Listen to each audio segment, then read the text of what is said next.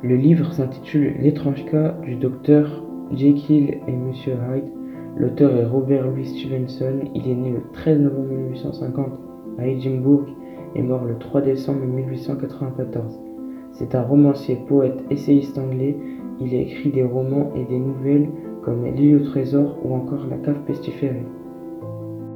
L'étrange cas du docteur Jekyll et de Monsieur Hyde est un roman policier et fantastique qui a pour personnage le docteur Jekyll, Monsieur Hyde et Monsieur Utterson. L'histoire raconte que Monsieur Utterson, le notaire, fait une enquête à propos de Monsieur Hyde et du docteur Jekyll car il ne comprenait pas pourquoi le docteur Jekyll lui donnerait tout son héritage.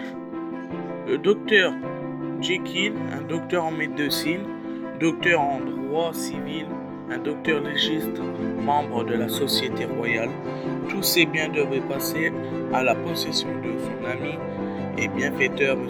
Hyde. Ce que j'ai le plus aimé dans cette histoire est la diversité et le réalisme des personnages.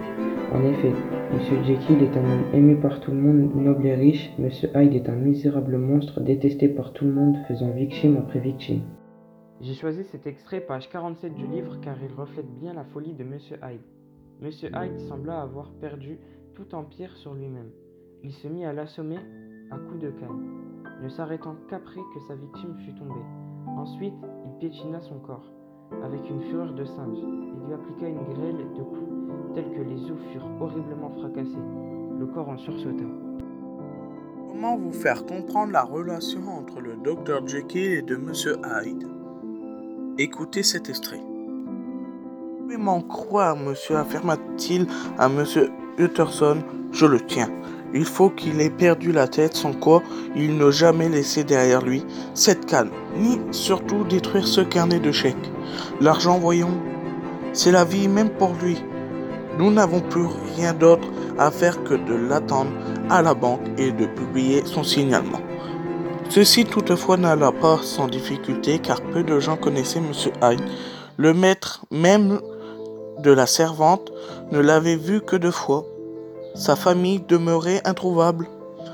Il ne s'était jamais fait photographier et rares personnes en étaient de le décrire différait considérablement selon la coutume des observateurs vulgaires. Il ne s'accordait que sur un point à savoir l'impression obsédante de difformité indéfinissable qu'on ressentait à la fin du fugitif. Ce que vous venez d'écouter, ce que j'ai aimé, en fait, c'est que Monsieur Hyde et le docteur Jekyll c'était la même personne parce qu'on peut le comprendre, car le Monsieur Hyde était très rarement vu il a été vu deux fois par une serveuse. Il n'a jamais été photographié.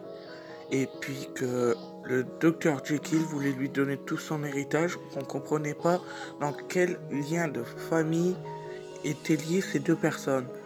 Mais en fait, on, pourrait, on peut comprendre qu'en fait c'était une même personne.